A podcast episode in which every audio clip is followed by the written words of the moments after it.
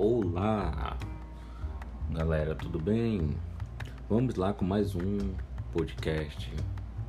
Esse é um ciclo que eu estou começando para apresentar a vocês sobre direito e especificamente sobre criminologia, literatura, direito penal, direito processual mas de uma forma bem tranquila, esclarecedora, nada que seja chato.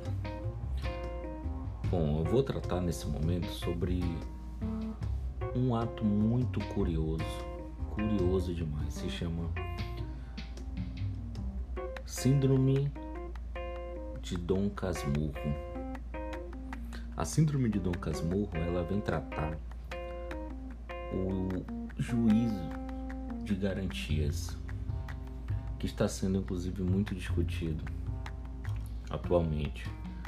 Esse instituto já existe em outros países, tais como Portugal, Espanha, Itália, França, Chile, sendo que em alguns deles a garantia da imparcialidade do juiz vai além, ao ponto de um magistrado instruir a ação penal e outro julgá-la de modo a evitar a contaminação do julgador por convicções prévias estranhas ao conjunto probatório.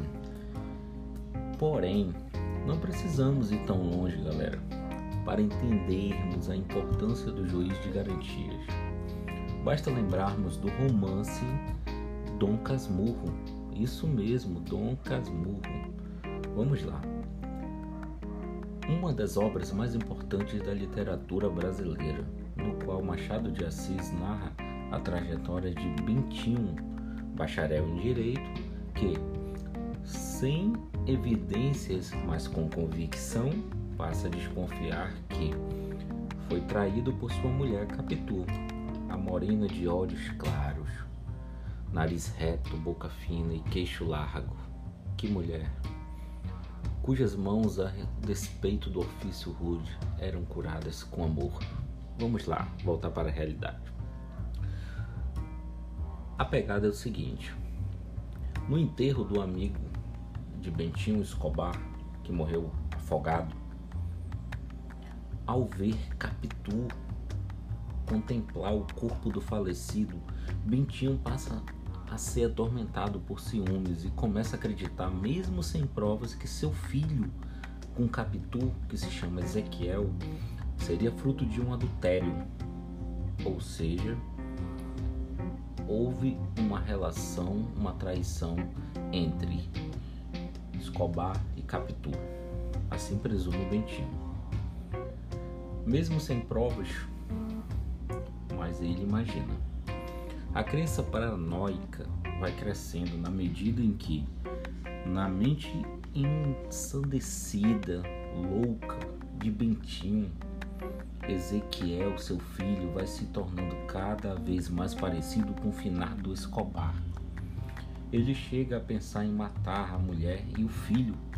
Isso mesmo, galera. Mas não tem coragem.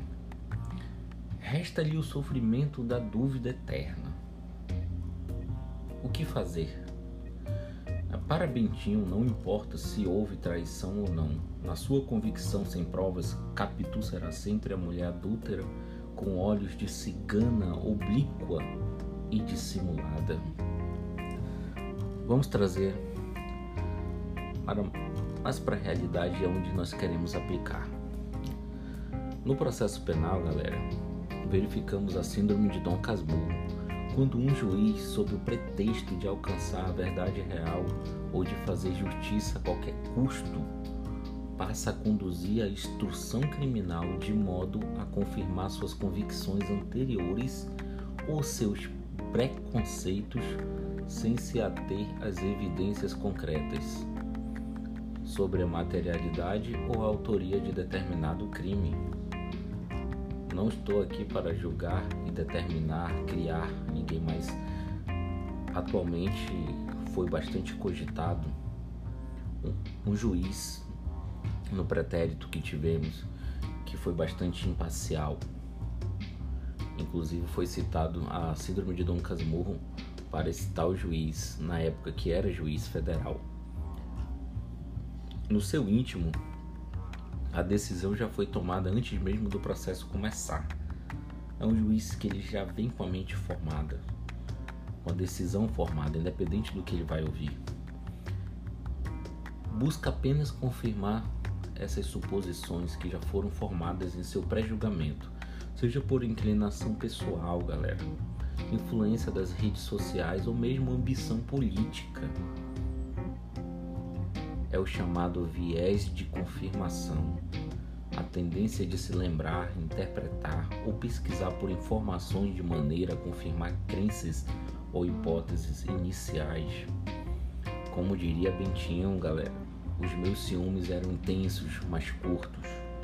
Com pouco derrubaria tudo, mas com mesmo pouco ou menos reconstruiria o céu, a terra e as estrelas. Bentinho não tinha provas, mas tinha uma convicção inabalável, ninguém convenceria do contrário. Se os fatos não justificavam sua teoria, o problema eram os fatos, tal como um procusto redivivo. As evidências é que deveriam se adaptar às suas presunções. Assim pensava Bentinho. Meus queridos,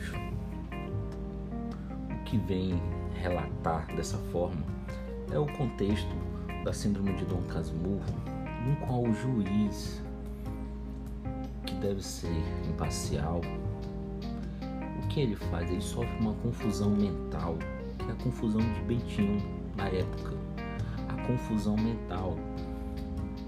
Ele deixa a imparcialidade e acaba deixando de ser juiz, querendo ser defesa, acusador e julgador ao mesmo tempo. Isso não pode existir porque isso fere a imparcialidade. Eis que nasce a síndrome de Dom Casmurro. É uma síndrome de confusão mental de personalidade. Obrigado, galera. Até a próxima.